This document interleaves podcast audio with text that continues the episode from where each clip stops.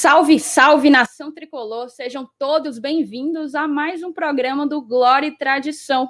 Agora a gente vai ter hoje uma entrevista com Alex Santiago, o novo diretor de futebol do Fortaleza Esporte Clube.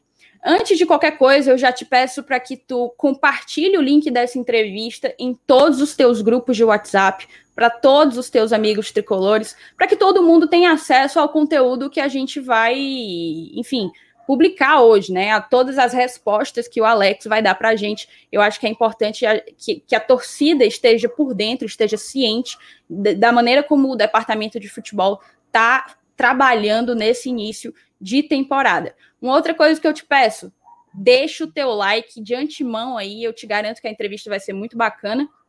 E se inscreve no canal se tu não for inscrito, tá? Se inscreve no canal e ativa o sininho das notificações.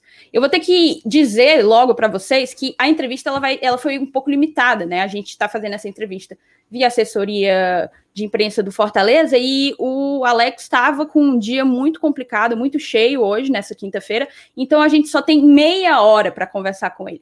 A gente tem meia hora para fazer as perguntas que a gente quer e também para colher assim as melhores perguntas do chat. Você, torcedor, espectador do Glória e Tradição, vai poder participar quando a gente encerrar nossas perguntas aqui. A gente passa a fazer, a selecionar uma ou outra pergunta do chat, beleza? É isso aí. Bem-vindos, Saulo Alves e Helenilson Dantas. Como é que vocês estão, galera?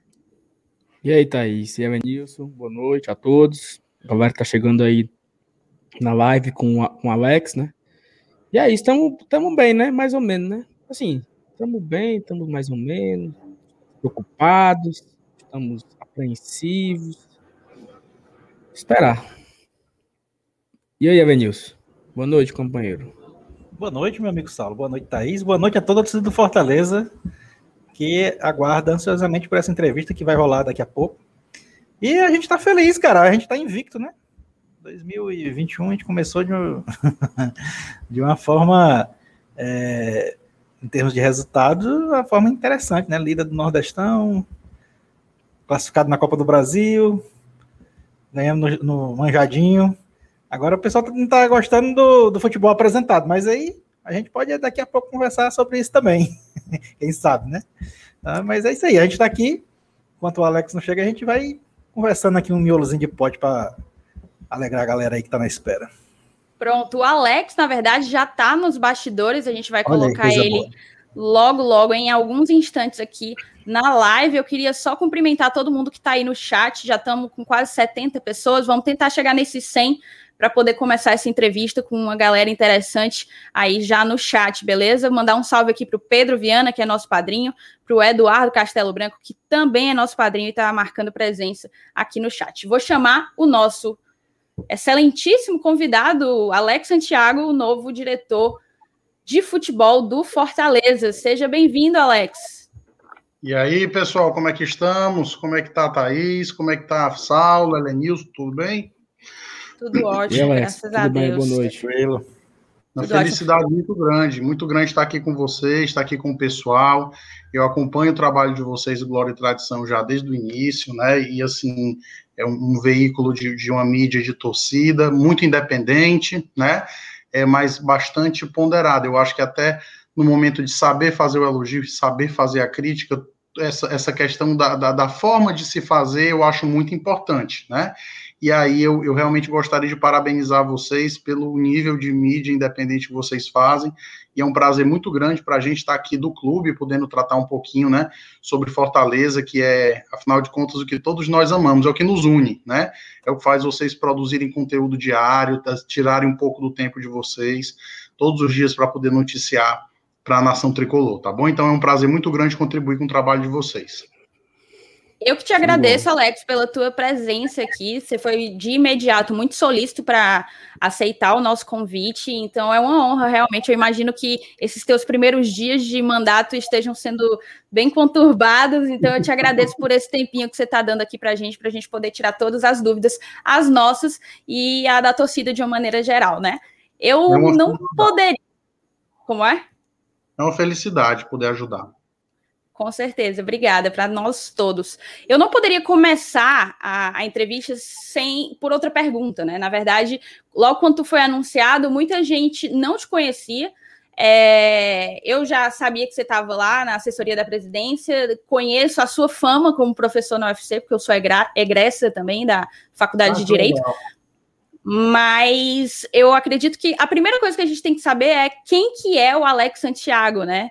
É, qual é a tua formação? Quais são tuas experiências profissionais anteriores dentro e fora do futebol? É muito boa a pergunta, Thais. É uma forma mesmo da, de que a torcida Fortaleza possa me conhecer, né, e saber quem sou eu. É, eu sou, antes de mais nada, torcedor do Fortaleza. Antes de qualquer coisa, eu digo isso porque eu nasci numa família tricolor, com pai e mãe tricolores, avô tricolor, e, e eu, eu, eu, gerei esse amor ao Fortaleza por meio dos meus meu pai, minha mãe, meu avô, e assim, e tem uma família toda tricolor, esposa também tricolor, meu filhinho de três meses já anda com a roupa do Fortaleza, então eu tenho muito orgulho de me qualificar inicialmente como um torcedor de arquibancada, né? Assim como o presidente Marcelo Paz também saiu da arquibancada, né? Eu também te, fiz esse percurso, né? É, sócio torcedor desde 2011, né? Desde aqueles momentos difíceis, a gente estava lá como sócio torcedor. Posteriormente, a gente foi é, é, é sócio proprietário a partir de 2013, depois conselheiro a partir de 2014, no qual eu passei a integrar uma série de comissões dentro do Conselho Deliberativo, comissão jurídica, comissão de modificação de estatuto, comissão para outros assuntos relacionados a futebol, a patrimônio. Então, a gente sempre foi bastante atuante né, da, do, no período de conselho, e a agora recentemente, um pouco mais é, para esse período de 2017 para cá, eu tive a oportunidade de me aproximar do presidente Marcelo Paes através do programa Sócio Leão do Interior. Eu que sou de Russas, né, sou do interior do estado, com muito orgulho, e assim, e sei do amor que o torcedor do interior tem pelo Fortaleza, né? Eu costumo dizer que o torcedor do interior, ele tem uma paixão tão grande quanto o da capital. E ainda é aquela coisa ainda mais romântica, porque a gente escuta pelo rádio e a gente imagina como é o Fortaleza. Muitas vezes eu pequeno comecei a torcer Fortaleza ali é, a, a, acompanhar os jogos, né? Quer dizer, é, com 9, 10 anos já eu ia pro radinho, pegava o radinho, ia para o pendre ali e ficava ouvindo através da voz do Júlio Salles, né? Avô do meu amigo Dudu Salles, e, e, ali eu ficava tendo os primeiros contatos com Fortaleza, com a emoção da torcida, com a vibração da torcida, né? E, e assim, sou um torcedor do interior. É, me aproximei do Marcelo Paes por meio do programa Leões do Interior, onde a gente criou um, um sócio torcedor próprio para o interior do estado, e a gente pôde, junto com meu amigo Renan, que trabalha lá no, no licenciamento também, manda um alô aí para o meu amigo Renan, mas é, a gente foi para mais de 30 cidades do interior do estado, levando loja oficial, levando a possibilidade de associação, levando os mascotes, levando é, é, é, o próprio presidente ia com a gente, né, também para essas, essas caravanas, e a gente podia sentir um pouquinho do amor do, do torcedor. A gente levou as taças, aquele tour das taças, a gente levou para o interior. Então, assim, foi um momento em que a gente passou a ter assim, um contato um pouco maior com a base da torcida. E a gente passou a entender aquela, aquele conceito que o pai sempre fala, o conceito que marca essa era, que é a, a ideia do pouco de muitos. Fortaleza não tem um mecenas, o Fortaleza tem gestores comprometidos em gerir com muita responsabilidade aquela contribuição do sócio torcedor, porque tem torcedor pode contribuir com o maior plano de sócio. Tem outros torcedores que não tem como maior plano, mas ajuda no menor. Tem torcedor que não pode contribuir com o menor, mas assiste às lives, manda energia positiva, compra aquela camisa, aquele produto. E tem torcedor que manda só sua energia positiva. Então, assim, todo torcedor pode, né, de alguma maneira, construir esse fortaleza nessa gestão do pouco de muitos. Mas aí eu me aproximei do Marcelo com o programa Leão do Interior. A partir disso surgiu uma relação muito bacana entre eu e ele, de amizade mesmo. Ele me chamou para ser assessor da presidência já na reta final de 2018, daquela Série B. E aí, Thaís, a gente passou a desenvolver uma série de demandas importantes para a organização do clube. O Marcelo me incumbiu de fazer um estudo sobre as normas de compliance do Fortaleza, ver como é que o Fortaleza estava administrado e buscar criar soluções de fluxos para melhorar esses processos internos do clube. Então, eu tive que estudar um pouquinho do funcionamento de cada diretoria, de quais são as competências de cada diretoria conforme o estatuto, e aí a gente teve que fazer os melhoramentos nos fluxos internos do clube, o que me deu uma noção muito boa sobre o que acontece em cada diretoria, incluindo a de futebol, né? Que é um mundo, né? A gente às vezes pensa que a diretoria de futebol é só contratação, mas é uma parte do todo, né? É uma parte que envolve uma gestão e um dia a dia que garante a saúde, né, do dia a dia dos atletas. Isso é muito importante. A saúde que eu digo é o bem-estar, né, do atleta no clube. Então, eu pude estudar bastante nesse período da implementação das normas de compliance, né? Também tive uma aproximação importante com categoria de base do Fortaleza, onde eu, eu pude chefiar, onde eu pude chefiar as, as as idas da categoria de base do Fortaleza para o exterior durante esses três anos, 2018, 2019, 2020. A gente esteve na França com sub-20 em 2018, esteve em 2019, 2020 com sub-13 na Eurocup, que é uma competição só entre clubes europeus, do nível de Chelsea, Barcelona, é, Bayern de Munique, Arsenal da Inglaterra, Ajax da Holanda, e o Fortaleza esteve lá também é, convidado, a partir de um convite gerado a partir da nossa participação do torneio de sub-20 lá na França. E aí a gente passou a ter acesso a muitos métodos, né? Não é só sobre ir viajar ou então disputar o torneio lá, é sobre o network que essas oportunidades nos possibilitaram. Então a gente teve assim, é, para vocês terem uma noção, Fortaleza jogou contra o Lyon dentro do CT do Lyon, do Sub-20. A experiência que a gente pôde ter lá, com, inclusive com o Cris, que era ex-zagueiro da seleção brasileira, não sei se vocês lembram, o zagueiro Carequinha, jogou um tempo no Lyon, foi treinador do Sub-20 do Lyon, então a gente trocou muita ideia sobre estrutura do departamento de base, como é que se faz a transição desses meninos para o profissional, como é que se faz o processo de captação deles. Então, a gente teve essa oportunidade de conhecer esses modelos de, de, estruturação de departamento de futebol no network, né, com quem eu ainda mantenho contato, né, e a gente troca ideias. Então, eu acho o seguinte, como a Thaís falou aí sobre a minha, o fato de eu ser professor da universidade, o fato de eu ser um cientista, eu gosto muito de saber desses métodos e poder implementar métodos é muito importante, né, porque só assim é que a gente vai aperfeiçoando e sempre evoluindo, porque não existe um método é, perfeito, uma distribuição perfeita de departamento de futebol, existe sempre uma evolução constante e as correções feitas a partir do dia a dia, né? Então a gente teve essa situação também, essa experiência internacional com base, e só para concluir, tá? Já estou terminando. Minha última experiência que eu considero importante é o fato de é, eu ter é, poder ter podido participar das negociações é, com atletas estrangeiros no Fortaleza, né? Então, ao longo desses anos, a gente teve algumas negociações com Santiago Romero, Juan Quinteiro, com Mariano Vasques, com Franco Fragapane, Fortaleza se abrindo para outro mercado, e eu pude, por conta da facilidade de idioma, poder atuar em favor do clube de maneira mais direta, sabe? Sem precisar de intermediários, sem precisar de outras pessoas que a gente sabe né, que atuam no meio do futebol, a gente pôde fazer essa negociação de maneira direta, então contribuiu bastante para que o clube mergulhasse nesse outro mercado.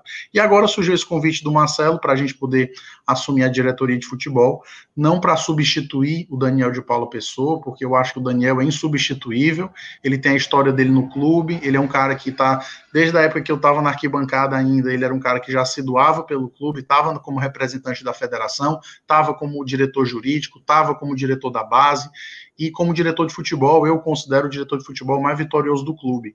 Né? Então a gente tem que ter muito respeito pela história do Daniel e a gente tenta para que sucedê-lo, substituí-lo não porque ele é insubstituível e tentar implementar é, métodos que melhorem né, a questão da gestão do futebol no clube.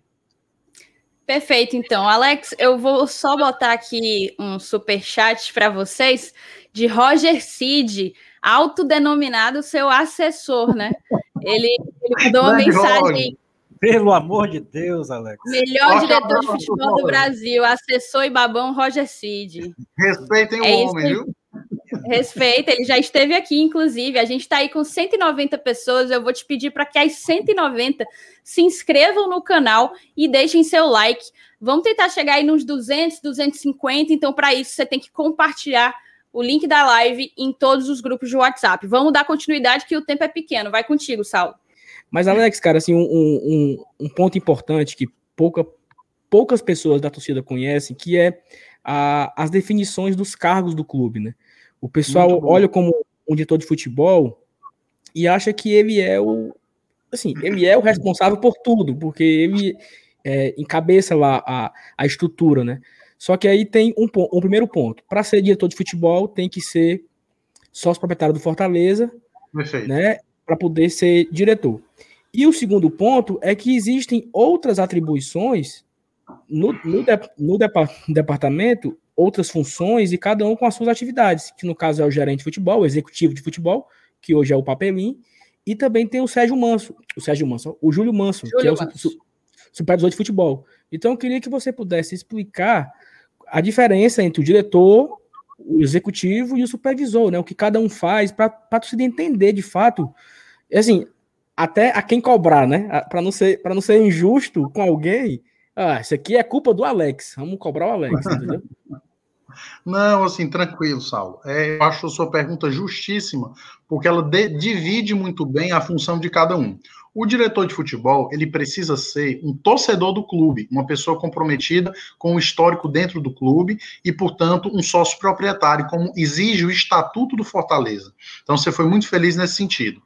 Normalmente, as pessoas que estão vinculadas ali são apontadas como diretor de futebol, né, por serem da estrutura do sócio proprietário. Normalmente são pessoas que não possuem essa é, é, é aptidão específica para o, a gestão de futebol, né? Então você tem, por exemplo, uma pessoa que tem normalmente uma outra formação, como por exemplo, eu tenho outra formação, eu sou advogado, né? Sou professor da Faculdade de Direito da UFC. Todavia, nesse sentido, e assim, já antevendo algum tipo de possibilidade de eu poder me enraizar dentro da gestão do clube, desde 2018 eu venho estudando gestão desportiva, né? Então, assim, é muito importante isso, porque assim, isso é uma questão que eu desenvolvi, né?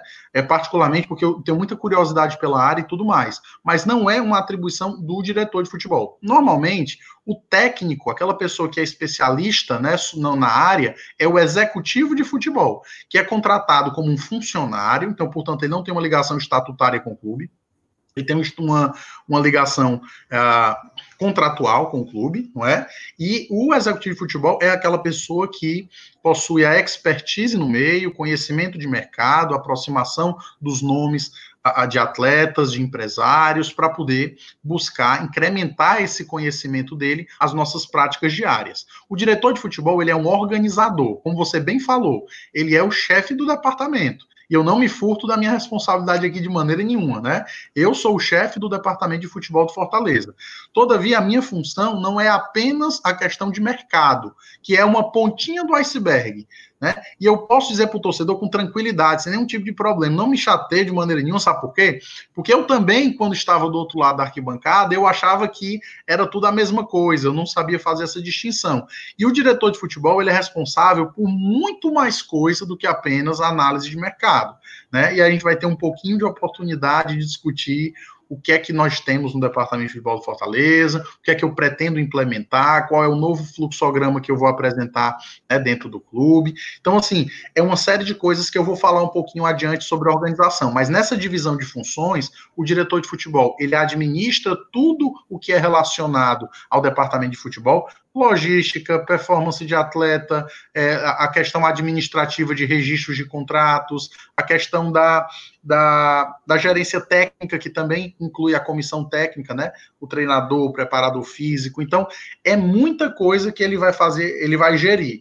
E o objetivo de um gestor de futebol, e aí eu posso falar um pouco sobre as experiências que eu tenho de formação específica na área, é tentar fazer o quê? Fazer com que esses setores funcionem de maneira integrada e que as informações sejam centralizadas, organizadas e dadas em qualidade para aquelas pessoas que vão tomar decisões, né? Como, por exemplo, o nosso presidente, Marcelo Paes, e como o nosso treinador Anderson Moreira. Então, é importante a gente citar que isso tudo, essa gestão completa, essa integração de setores é responsável, é responsabilidade do diretor de futebol, e a gente está aqui para tentar dar essa oxigenação nesses métodos de gestão. E tem muita coisa boa para ser implementada. Muita experiência boa no Brasil e fora do Brasil que a gente vai trazer para o Fortaleza, não apenas em tecnologia, mas também em práticas de gestão. o gerente de futebol, só para poder encerrar aqui, primeiro o diretor, que é o organizador, o executivo, que é o profissional que tem expertise de mercado, e o gerente de futebol, que no nosso caso é o Júlio Manso, que é um funcionário competentíssimo, eu gostaria também de registrar tanto a competência do Papelinho como do Júlio Manso aqui. O Júlio ah, é responsável também por uma série de situações, só que de ordem mais burocrática, tá? Então, o Júlio é quem faz, por exemplo, a organização de todo o procedimento de registros no BID, nacional e internacional, quando Fortaleza traz um atleta estrangeiro. O Júlio também é um cara que está sempre muito à frente das questões logísticas das viagens do Fortaleza, da parte administrativa. Ele é mais um burocrata. O Papelim, ele tem uma atuação mais extramuros da instituição, com o mercado, e eu sou um organizador aí dessa orquestra para a gente poder tentar fazer a coisa funcionar da melhor maneira possível no Fortaleza. Espero que tenha respondido a pergunta, Saulo. Respondeu. Helenilson, antes de tu falar, eu vou só colocar aqui os dois superchats que a gente tem para não acumular. Vou colocar o do Jonabe, que ele mandou um trocado aí para o Saulo, para o Saulo tentar comprar uma, uma câmera, um, uma luz melhor, porque tu tá com hepatite aí, essa luz não tá te ajudando, não tá te favorecendo, amigo. E, e o Jonabe falou de uma pergunta sobre o Cifec, não se preocupa, muito vai ter legal. perguntas sobre o Cifec, vai ter perguntas. É muito boa, viu, Thaís? A pergunta é Pronto. muito boa. Quando a gente chegar na pergunta do Cifec, a gente volta no, no superchat do Jonabe. Tem também aqui o superchat do Vitor Ponte. Ele pergunta sobre a questão das cotas para cada, para cada. Tem uma cota de jogadores formados pelo Fortaleza no time, né? Isso também vai ser contemplado. A gente tem uma pergunta sobre categoria de base, entendeu? Então a gente volta no teu superchat quando chegar lá. 250 pessoas na live, volto a pedir para que vocês se inscrevam no canal, deixem seu like e compartilhem a live com todo mundo. Vai você, Lenilson. Beleza. É, aproveitando aí que o, foi citada essa matéria do Diário do Nordeste, falar em matéria do Diário do Nordeste, teve uma matéria do Alexandre Mota, né, que, que ele atribuiu a sua chegada é, por uma busca de uma maior gerência no, no, no, departamento de futebol, né? Então, já que você também falou que vai detalhar um pouco os seus objetivos e, e, e o, o, modelo de trabalho a ser adotado, então aproveita e fala para a gente como é que você define o seu modelo de trabalho, tá? Perfeito. E, e, quando, e no final da sua gestão, o que é que você pode, poderia, gostaria de, de entregar, de, de, de ter sua marca registrada? Ó, eu fiz isso aqui, isso aqui, tá? É, Muito foi, bacana, foi, foi uma implementação minha. Arrocha aí. Vamos lá, eu vou arrochar. É o seguinte: é, o, o, os, os, departamentos de futebol do clube, né? Ele possuía uma estrutura, uh, como é que eu posso dizer, mais alargada, mais horizontalizada em relação a, as, as relações entre os profissionais todos que trabalhavam em relação ao departamento de futebol, como, por exemplo, fisiologistas, médicos, fisioterapeutas, nutricionistas, psicólogos, tudo que engloba a área de performance, a parte de logística, a parte administrativa, a parte técnica, a gerência técnica. O que é que, assim, a questão de método mesmo, né? O que é que eu estou buscando fazer? Eu estou buscando centralizar as informações, né, em gerências próprias, tá, Elenilson? Então, por exemplo, eu, eu, eu quero organizar o departamento de futebol em torno de uma gerência técnica, comandada pelo treinador do time, onde ficam subordinados a eles é, preparador físico, preparador de goleiro, os massagistas, que atuam diretamente no campo, e também os analistas de desempenho. É importante porque aí já vem aquela resposta ali do Jonab, salvo engano, no superchat do Jonab, que ele pergunta sobre o CIFEC. A minha ideia é dividir a, a noção de CIFEC entre análise de desempenho e análise de mercado. O analista de desempenho é aquele que vai analisar o desempenho dos nossos atletas e o desempenho dos adversários, né, jogo a jogo. Esses analistas de desempenho ficam vinculados à comissão técnica do clube e, portanto, estão dentro da gerência técnica, né, do head coach, né, do treinador. Então, a minha ideia é fazer essa ligação nesse departamento de nessa gerência técnica para possibilitar inclusive a fluidez de informações para a comissão técnica. Tanto é, isso já era adotado, que a, a, sala dos meninos do CIFEC, lá no PC, ela fica próxima da sala de comissão técnica, exatamente para poder fornecer essa possibilidade né, de um intercâmbio maior de informações. Eu tenho, por exemplo, a, uma, uma outra gerência que eu quero implementar, que é a chamada gerência de performance. E aí, quando eu falo gerência de performance, eu conglobo tudo aquilo que auxilia na saúde física e mental do atleta. Quem são as pessoas que vão compor a gerência de performance? médicos, fisioterapeutas, fisiologistas, nutricionista, assistente social, psicóloga, todo mundo se referendo a quem? A gestão, a gerência de performance. E a gente quer centralizar né? Inclusive, o Fortaleza deve implementar tecnologia, isso é muito importante. Tecnologia para poder centralizar essas informações e deixar todas essas informações da gerência de performance em um relatório único, acessível ao treinador, acessível ao diretor de futebol, acessível ao presidente, para que a gente possa acompanhar a evolução do atleta sobre todos os pontos ponto de vista nutricional, ponto de vista psicológico, ponto de vista fisiológico, ponto de vista fisioterápico, ponto de vista de saúde física e mental. Então, a concentração na gerência de performance eu acho que é um passo importante. E também quero, obviamente, dar mais mecanismos também uh, para o pessoal da gerência de logística e a gerência administrativa, para tornar mais eficientes os processos de registro no BID, para não ficar aquelas demoras que às vezes a gente né, anuncia o atleta e passa muito tempo sem registrar no BID, a gente trazer fluxos claros para agilizar esses procedimentos de registro, que já são muito bons, mas a gente sempre pode melhorar, né? E também a parte logística. A gente sabe que o Fortaleza, pela distância geográfica dos demais polos, o eixo Rio-São Paulo, durante o Brasil, a gente sofre bastante, né? Então, pensar um pouco, refletir um pouco nesse setor, como é que se pode melhorar as questões logísticas do clube. Então, uma gerência técnica, uma gerência de performance, uma gerência de administração e logística, uma gerência de mercado, e aí é a hora em que eu saio de onde? Eu tenho o CIFEC se dividindo em a análise de desempenho e análise de mercado. Na análise de mercado, Thaís, que vai ser ligado não à, à comissão técnica, mas sim diretamente à diretoria de futebol, eu terei profissionais monitorando durante o inteiro, né? Mesmo com janelas fechadas, os caras e fazendo scouts, análise de oportunidades de mercado durante o ano inteiro. Para quê? Para que a gente possa, no departamento de futebol, uh, criar um banco de dados consistente e poder oferecer à comissão técnica as opções de atletas a partir das características que eles pedem. Né? Então, a, a, criar essa gerência de mercado ela é muito importante e ela representa um passo de evolução do Fortaleza. A gerência de comunicação ter a possibilidade de assessoria de comunicação estar tá ali diretamente vinculada ao futebol, para a gente poder organizar e planejar em conjunto quais são os atletas que vão para as coletivas de imprensa, para poder a gente analisar como é uma forma melhor de comunicar, não só com a mídia tradicional, mas com as páginas independentes. Vocês sabem que eu tenho muita atenção em relação a isso. Né? Então, assim, é, eu quero realmente criar mecanismos na comunicação para que o torcedor entenda o trabalho da, do, do, da, diretoria de futebol, dos atletas, da comissão técnica, e isso eu acho que é algo muito importante. Se comunicar bem sempre é bom. E por fim, e eu sempre deixo por fim, né, é, least but not last, a questão da gerência de base. Gerência da base. O que é que acontece?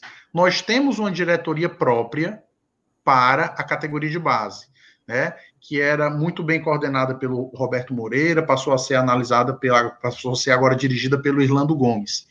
E a gente, no departamento de futebol, vejo eu, que se a gente quer aumentar o número de atletas vindos da base para integrarem o time principal, nós temos que criar mecanismos para isso, gente. Não é só a gente querer, eu tenho que criar metodologia para implementar isso. E como é que eu vou fazer? Preste atenção. Eu vou criar uma estrutura de gerência de base que vai acompanhar permanentemente os scouts, principalmente dos times mais próximos da transição, o 17, o 20 e o 23. E quando eu for fazer uma análise de mercado, por exemplo, buscando uma determinada característica, nesse sistema integrado, nessa tecnologia que a gente vai implementar no clube, sabe quais vão ser as primeiras opções que vão aparecer na janelinha? Os jogadores que eu tenho na base com essa característica. Como se o sistema estivesse dizendo assim: não dá para usar esses daqui, não. Tem aqui a opção A, a opção B e a opção C. Então dá para a gente usar eles antes da gente ir para o mercado? Não, pra, até para que a gerência técnica possa refletir sobre essa possibilidade, né? Pode ser que supra, pode ser que não supra, mas pelo menos eu estou ali buscando dar uma, uma vazão para isso e outra, com dados. Eu vou estar mostrando para o treinador quais são, qual, quais são as características do atleta, como tem sido o desempenho dele nos últimos jogos, para que o técnico possa ver a possibilidade ou não de integrá-lo. Então, isso é um passo importante para que a gente tenha essas transições feitas com mais frequência. Porque, assim, pessoal, aí é uma questão mesmo de opinião minha, tá? E eu acho que o Marcelo pensa da mesma maneira é, a questão da, da, da, venda de jogador, do, da produção de atletas e da venda de atletas é o que muda um clube hoje de patamar. Porque é a venda de atletas o que dá milhão. É a venda de atletas o que faz um orçamento se tornar superavitário. Então, todas essas receitas que mantêm, graças a Deus, o Fortaleza saneado, como, por exemplo, cotas de TV, sócio-torcedor, loja oficial, tudo isso são forças uh, orçamentárias importantíssimas. Mas o que vai fazer a gente dar saltos, e a gente quer dar saltos, é a cultura da venda de jogadores. Lembrando que nós somos o clube da garotada. A gente não pode esquecer disso. Nós temos uma vocação para a base. Então, o que eu quero na diretoria de futebol é implementar essa questão da base sempre próximo do clube. Quando eu falei, aí eu vou me mencionar aquela questão que foi falada aqui no Superchat, da, de ter um percentual de atletas cearenses no elenco, eu não preciso nem falar, né, da, na história do Fortaleza, o quanto os atletas cearenses foram fundamentais, né? Pronto, ó. Essa daí é o superchat do Vitor. Muito boa a pergunta. Eu não preciso nem falar. Você vai ver desde a, desde a da década de, de, de, de desde a fundação do clube, a bem dizer. Mas, por exemplo, eu vou falar aqui sobre a minha, a, a, minha percepção junto com o estádio. Eu tenho uma geração de Dude, de Jaguaruana, de Chiquinho de Limoeiro, de Erandi de Tapiúna, de Oswaldo de Guaiúba, de Felipe de Maranguape, de, de, de, Everton também de Maranguape, que eu sei que veio só depois, mas também é um talento da terra. O Ederson, que estava há pouco tempo aí, também é de Pentecostes. Então, assim, eu sou, vocês já perceberam que eu sou meio assim, eu puxo a brasa para a sardinha do interior, né? O time que eu levei lá para a Holanda, dos 12 atletas que a gente levou para a competição na Eurocup, nove eram do interior do estado e três da capital, todos cearenses. E o Fortaleza ganhou de 3 a 0 do Arsenal, eu vi isso. E eu vi o Fortaleza ganhando do Ajax, o Fortaleza ganhando do Valência da Espanha, vi o Fortaleza ganhando do, do, do Sparta Rotterdam, que é uma base fortíssima na Holanda.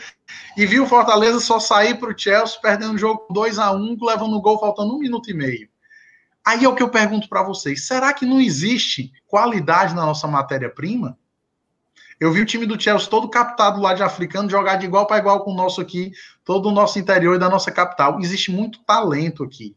Só que o que a gente precisa fazer é talvez dar um pouquinho mais de condições para que a, a, a, possa haver essa integração da base com o profissional. Daí esse meu carinho todo, e eu mencionei essa questão da cota do cearense, porque a gente estuda na, na, no mestrado de gestão desportiva lá da Johan Cruyff Institute, que um dos métodos do Barcelona é a chamada, eles chamam a lei dos 40%, que é como se fosse o percentual de jogadores da Catalunha que tem que estar no time profissional. Então, isso é uma forma de estimular a questão da produção de atletas da terra e de ati criar ativos para a venda de jogador. É uma forma deles se forçarem nessa brincadeira, não é uma lei, né? é uma, vamos dizer assim, uma regra que eles buscam seguir. Então, por que, que a gente não pode fazer isso? Caprichar nas captações no interior do estado, tem tanto talento no interior, trabalhar nas transições da base, buscar na diretoria de futebol ter uma gerência de base para fazer o scout desses atletas tem, é o que eu digo, querer o atleta cearense no profissional é muito legal, mas eu preciso criar métodos. Perfeito. Olha, eu vou colocar logo aqui o superchat também do Abraão Freire, que é padrinho, é apoiador do Glória e Tradição e foi seu aluno. Ele colocou. Grande é, Abraão. Grande professor Alex, categórico. Sorte. Pois é, muito obrigado, Abraão. Forte abraço, meu amigo. Pronto. É isso. A gente está beirando aí os 290, os 290 simultâneos. Então, galera, vamos tentar chegar nesses 300. Vamos correr aqui. A entrevista tá tá, já passou um pouquinho do tempo, mas eu já pedi para a assessoria um pouquinho mais, me deram um pouquinho mais de tempo para a gente conseguir concluir.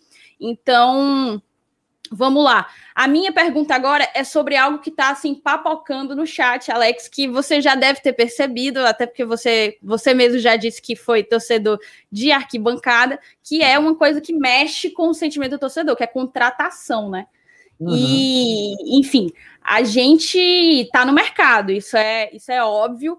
E o setor defensivo ele tem sido alvo de muitos questionamentos, né? Tanto pela torcida Sim. até pela crítica especializada, digamos assim, pela imprensa, né? uhum. né? Daí o que eu queria saber de ti é quantas mais contratações o clube planeja fazer nesse primeiro momento e em uhum. quais posições. Aí eu tenho umas perguntas de desdobramento, mas de início problema, é. Vou responder bem objetivamente.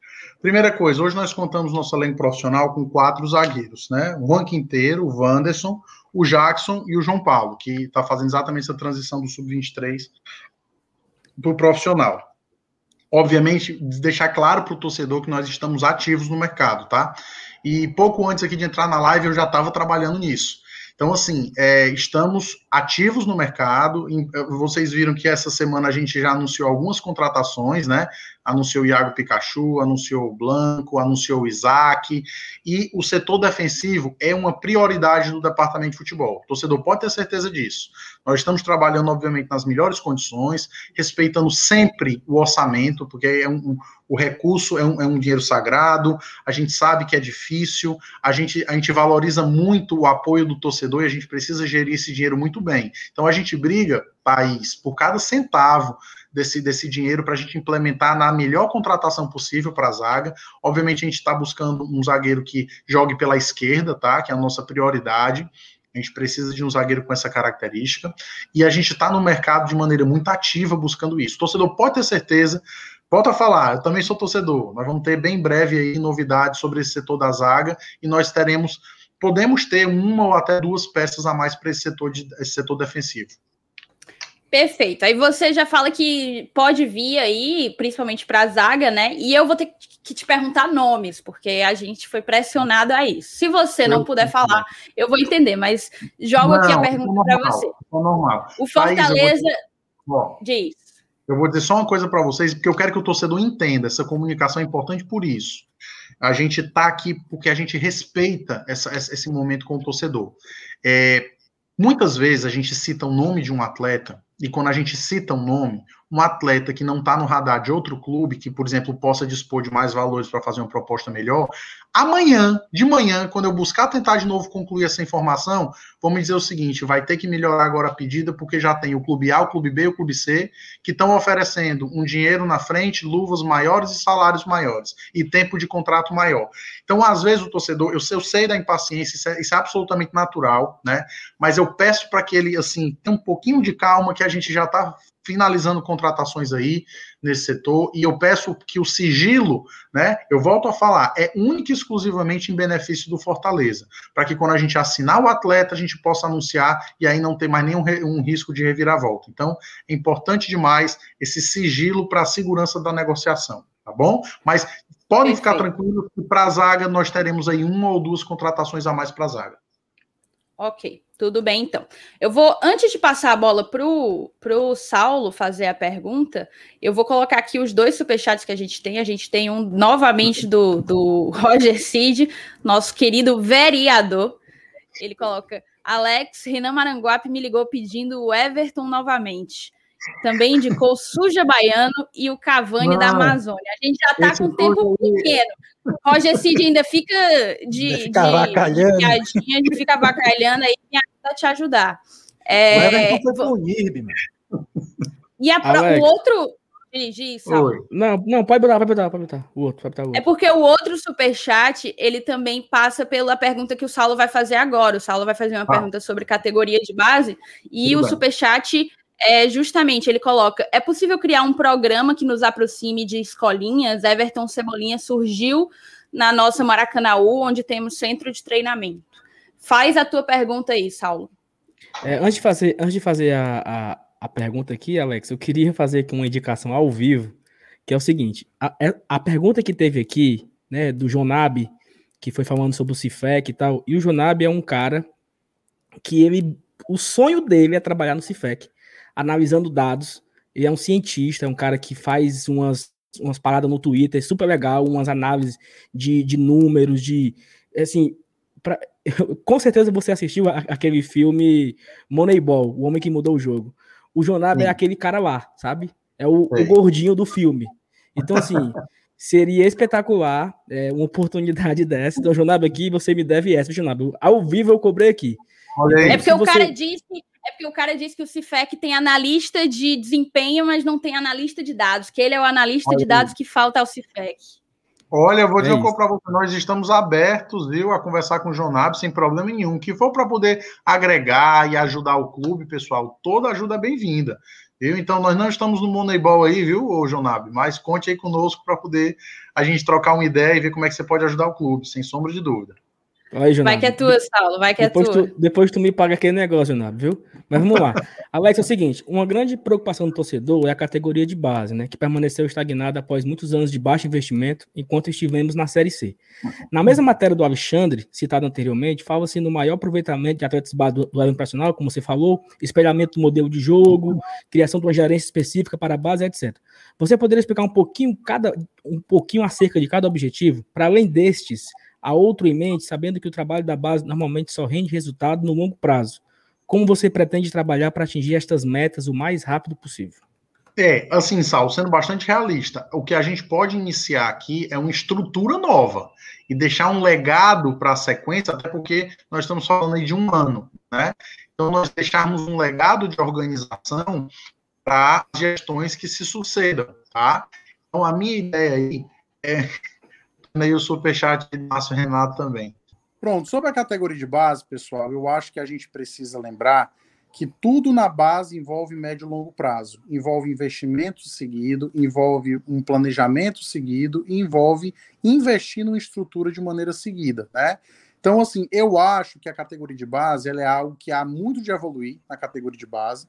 A gente precisa uh, estabelecer Uh, princípios claros para a categoria de base. A gente tem lá o Agnello Gonçalves, que é um grande executivo, teve experiência muito vitoriosa na categoria de base do Corinthians durante muitos anos, e é um cara que tem muito para agregar na organização da nossa base. O Irlando está começando agora um novo trabalho, né, buscando agora implementar essa, essa situação que conta com todo o apoio do futebol profissional, né?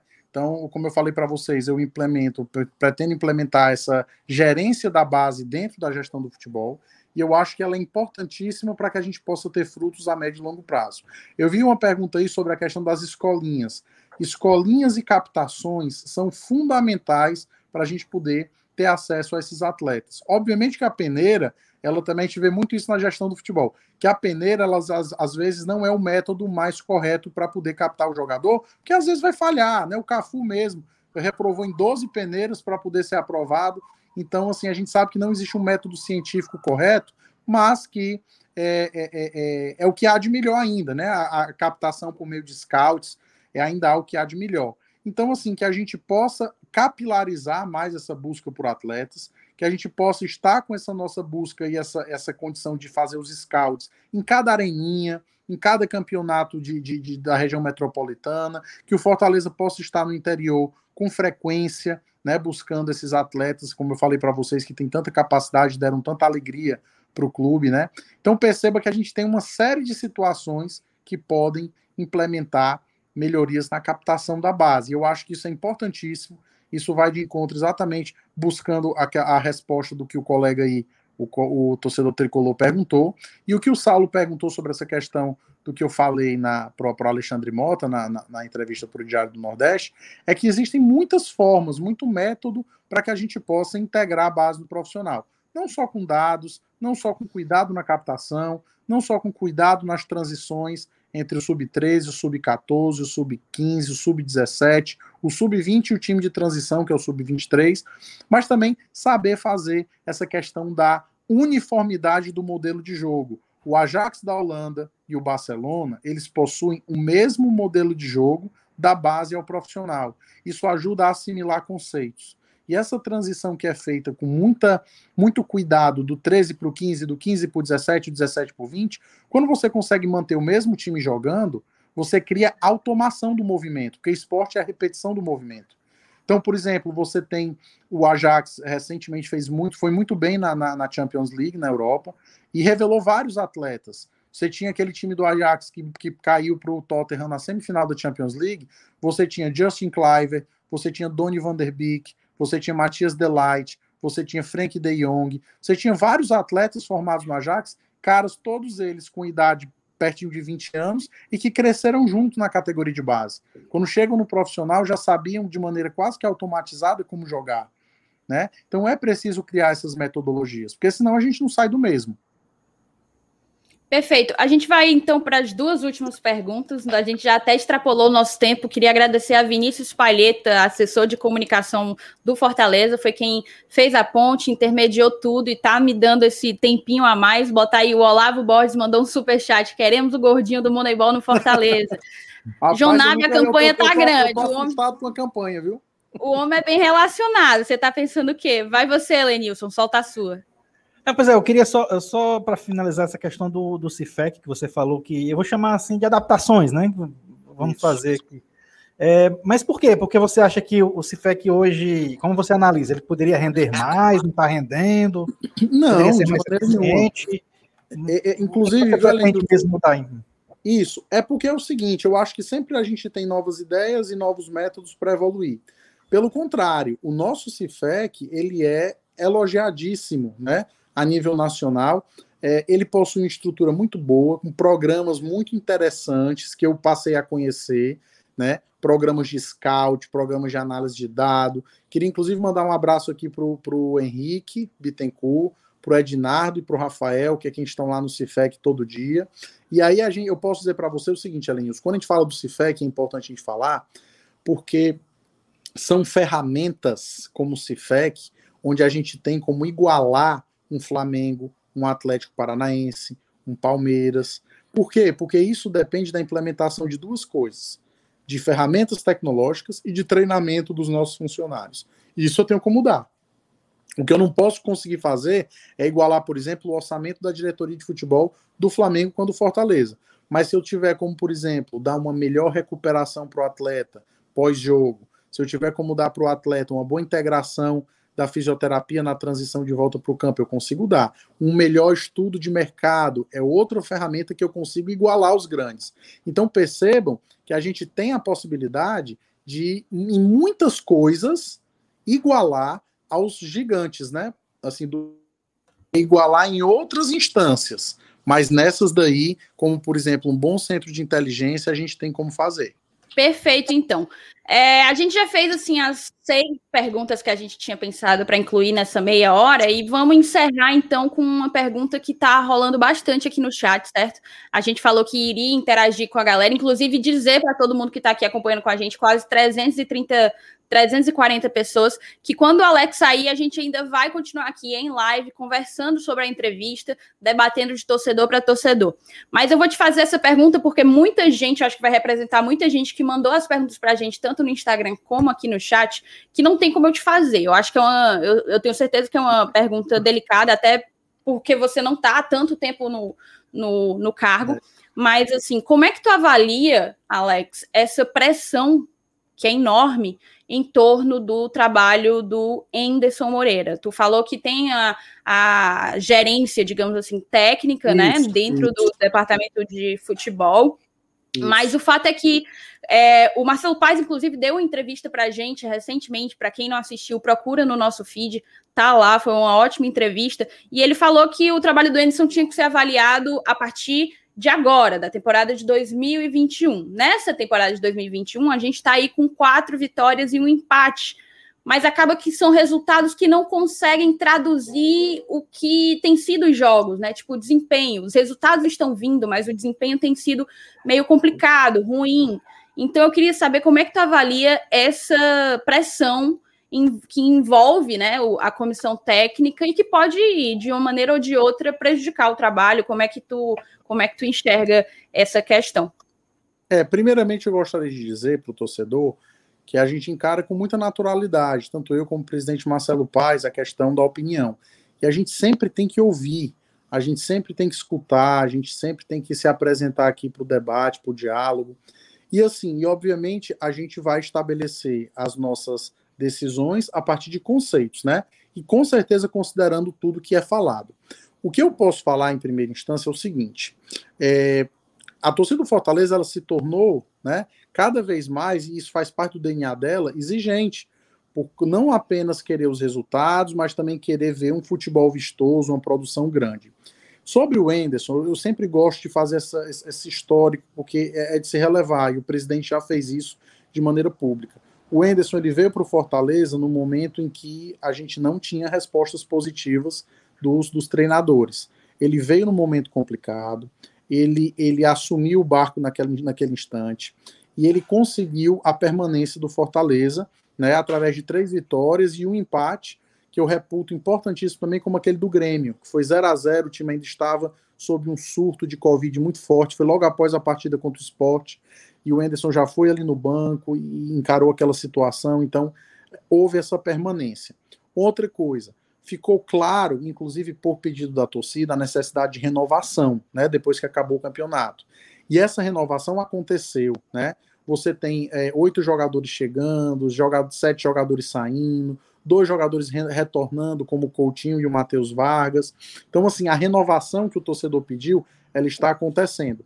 E acontece que, assim, o Enderson, ele está tendo que fazer as coisas concomitantemente, porque eu costumo dizer, o trabalho dele era permanecer, renovar, vencer e convencer.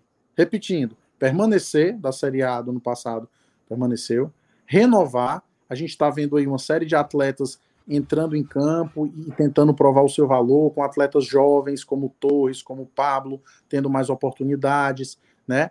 É, então, vencer, é é, é, é, é, permanecer, renovar, vencer e convencer. Ele tem conseguido vencer, né? E a, a situação da, da, da temporada, como você bem disse, sabe, Thaís? A gente tem que ver, obviamente, a produção e os resultados. Uh, comparando com os outros clubes, o Fortaleza hoje na Copa do Nordeste, ele é o líder geral da competição com sete pontos, né? Nós temos outros três clubes da Série A na Copa do Nordeste que estão com aproveitamento de pontos abaixo do nosso, né?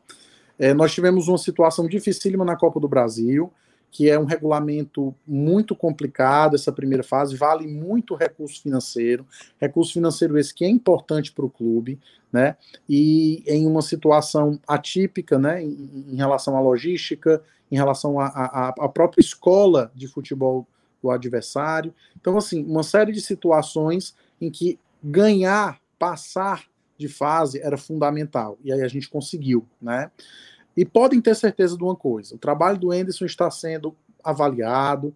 O Enderson é um cara que é, é, é deu assim para o Fortaleza um voto de confiança, né? Ele veio para trabalhar aqui conosco e o torcedor pode ter certeza que a cada vez mais essa renovação que ele se propôs a fazer vai se encaixando com naturalidade dentro do modelo de jogo dele, dentro das ideias de jogo dele, né? E, e assim é pedir mesmo um pouco de paciência, né, para o torcedor nós estamos monitorando e certamente as decisões elas serão sempre tomadas é, de maneira colegiada no departamento de futebol, sem assodamento, sabe, Thaís? Tranquilos, com base em critérios, ouvindo todo mundo, nós somos um time, é o, é o diretor de futebol, com o, o, o, executivo de futebol, chefiado pelo presidente, então a gente tem muita tranquilidade para poder tomar essas decisões.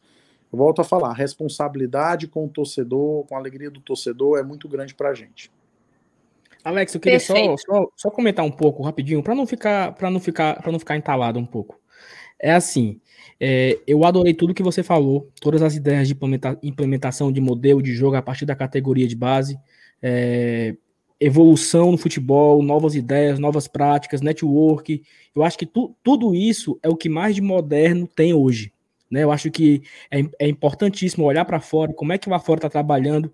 Só que eu acho que é, quando chega, existe uma, uma, uma, uma, certa divergência aí, porque eu concordo, assim, eu respeito tudo que você falou, concordo em boa parte, mas eu, eu não vejo que, que, que as coisas se conectam, entendeu? Tipo assim, é, eu vejo que a contratação do Anderson, ela se deu por um desespero. Eu entendo que naquele momento é, a, gente, a gente perde o, o Sene, vem o, o Chamusca, não deu certo, né? Então, assim, a gente partiu para uma outra oportunidade. É, e aí eu entendo que naquele momento era o que tinha para hoje mesmo. Eu concordo. E eu também concordo que para virar de chave, para começar uma nova temporada, seria muito difícil a gente ter um novo técnico, esse novo técnico chegar, ter o tempo para implementar o, o, trabalho. O jogo de ontem ele tinha uma importância muito grande talvez correria um risco é, trazer um novo técnico, ele perde, ele não conseguiria dar o seu padrão, ser eliminado ontem para o Caxias seria muito pior.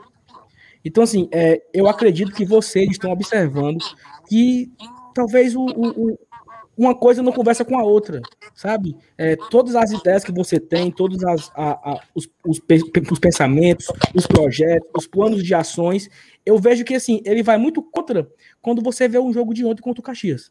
Assim, você não, você não precisa falar nada, Alex. Eu, eu sei que você está ouvindo e entendendo o que eu estou querendo dizer as coisas não se conversam, entendeu? Então, assim, mas a minha torcida é que a gente ganhe o clássico, é que a gente ganhe no Santa Cruz terça-feira, é que a gente passe pelo o, o, Ipiranga ou pelo o, o, Penharol e que a gente avance e que o torcedor foi assim, poxa, lá em março a gente estava cornetando pra caramba o, o, o Anderson, mas ele que, calou a nossa língua. Deus queira.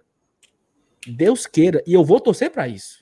Entendeu? E eu vou torcer para isso mas nesse momento eu vejo assim um, um, choque de situações. A gente tem muitas boas ideias de um lado e temos o, o Anderson que tem um, um, uma metodologia já um pouco ultrapassada, é um cara que joga para não perder. Enfim, assim, eu, eu, eu precisava botar isso para fora, ter oportunidade. Não, tranquilo, Sal, tranquilo. Assim, sobre o que você diz, eu acho o seguinte: a, a, a minha função, e eu acho que eu acho que ficou bastante claro nessa nossa conversa, ela é organizacional, né? Ela é muito além do que apenas o campo, né? Ela é de gestão, ela é de, de gerência mesmo.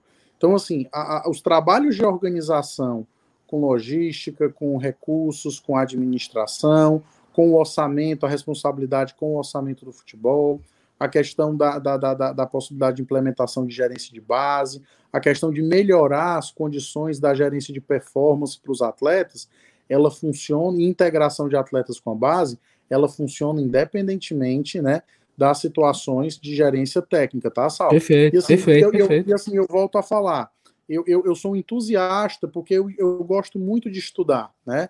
E eu sei que através disso, através dessas nossas ideias, a gente pode melhorar muito a saúde do dia a dia do clube, entendeu? E eu entendo perfeitamente o que o amigo quis dizer sobre a situação da sua opinião em relação à questão técnica, respeito demais, eu acho assim, e podem ter certeza, é, as pessoas que estão à frente do Fortaleza, elas sempre têm que entender que a, a torcida, ela sempre que fala, ela tem aquele intuito de ajuda, intuito de querer ver o clube bem. Lógico, a gente sabe disso. A gente, eu volto a dizer, gente, eu faço questão de conversar com todos os blogs né, da mídia independente, com as páginas independentes, exatamente por respeitar o trabalho de vocês. Eu sei que vocês tiram um pouquinho do dia a dia de vocês. Eu sei que o Fortaleza faz vocês muito felizes. Eu sei disso. E eu respeito muito isso. Vocês estão entendendo? Tanto é que a gente está aqui conversando tranquilamente. Eu, eu, eu, respeito muito isso tudo que o Saulo falou. Né? E como, como gestor do clube, eu garanto para vocês que tudo está sendo analisado com muito critério, com muito, muito detalhamento. E assim, e em que pese, como vocês falaram, a questão das opiniões, vamos pensar é, é, positivamente. Nós temos um clássico aí, eu tenho certeza absoluta que todo mundo quer ganhar o clássico, né? Com certeza. E, a gente e a gente está naquela energia positiva e tudo mais. Mas pode ter certeza, Saulo, a gente respeita bastante, a gente escuta, né? E a gente reflete sobre tudo que é conversado. Podem ter certeza. De quem está falando aqui não é um, um terceiro, não. Quem está falando aqui é o diretor de futebol profissional do Fortaleza. Tá bom? Podem ficar tranquilos. E eu sei de uma coisa. De verdade, de verdade. É, o Marcelo ele sempre diz isso. Quando a gente entra para a diretoria do Fortaleza, a gente tem que entender que a gente é responsável pela alegria de milhões de pessoas, né? É, é, muitas pessoas que às vezes têm a única alegria na semana é ver, esperar o Fortaleza jogar e ter uma vitória ali. A gente sabe exatamente do peso da nossa responsabilidade, de verdade, de verdade. Eu, eu, por exemplo, sou um torcedor de arquibancada, saí da arquibancada e eu sei da responsabilidade que a gente tem. E podem ter certeza de uma coisa: confiem. Confiem, nós estamos analisando tudo, ninguém está de olho fechado para nada, tá? Mas no momento é o momento da gente abraçar aquelas pessoas que estão dentro do clube e a gente pensar positivamente, buscar uma vitória no clássico e dar essa sequência na temporada. Tudo está sendo analisado com critério. Obrigado, Perfeito. Alex. A gente vai ter que encerrar a live, infelizmente. Eu acho que se a gente tivesse tempo livre aqui, a gente podia ficar aí conversando por duas, três horas. à vontade, pessoal. Numa boa. Eu te agradeço demais, Alex, demais mesmo. Acho que foi um papo que deu para esclarecer muita coisa, tanto questões é, funcionais, assim, pragmáticas, como você receber essa nossa impressão de torcedor mesmo, e receber com respeito, com tranquilo, né? Porque a gente, o, o propósito tranquilo. é esse, ninguém está aqui para caçar, caçar ninguém, a gente está aqui para colocar o nosso sentimento para fora e você foi, te agradeço demais por esse papo, de verdade. É, Thaís, Saulo, Helenilson, agradeço demais pelo, pelo momento, pela oportunidade. Contem com a gente sempre, tá? É, a gente sabe que o ano é difícil. Nós somos o Fortaleza na Série A, nós vamos buscar os nossos objetivos sempre. E quem é Fortaleza sabe que é sempre com muita luta, é sempre com muita dedicação, né? É, é, é, e que esse clube ele tem, ele nasceu para ser campeão, ele nasceu para ser vencedor, né? Mas e ninguém aqui foge à luta. Então assim, eu queria agradecer muito, conto muito com todo mundo, pensando positivo, torcendo, mandando energia positiva, que a gente está fazendo o nosso melhor trabalho lá, sempre para atender o nosso melhor cliente, que é o torcedor. Beleza, pessoal? Forte abraço Beleza. a todos e contem sempre comigo lá na diretoria de futebol. Valeu, obrigado, Valeu Alex. Alex. É, Alex, Alex, não esqueça daquele negócio lá, viu? Tô só esperando. Não, vamos falar sobre o Jonab. Me, me chama lá no. Não, no não, é o Jonab, não, não é o Jonab, não. É o, é o, o negócio do menino, pro menino. Do rebento, do rebento. Das músicas. Rapaz, eu canto pro meu filho dormir aquela música. Quando eu estava nascendo, o doutor, assim que me puxou, disse: é homem com certeza. Já nasceu Fortaleza, já nasceu tricolor. Papai sorria, mamãe muito feliz, dizia: que beleza. O meu filho é inteligente e fofinho, graças a Deus, meu filhinho já nasceu Fortaleza, já tem canção de Ninar já pro menino. Pronto. Valeu. Ah, pessoal. tá bom demais. Aprenda vocês. Tá? Beijo, Alex. Valeu, Valeu. Valeu Alex. Abraço.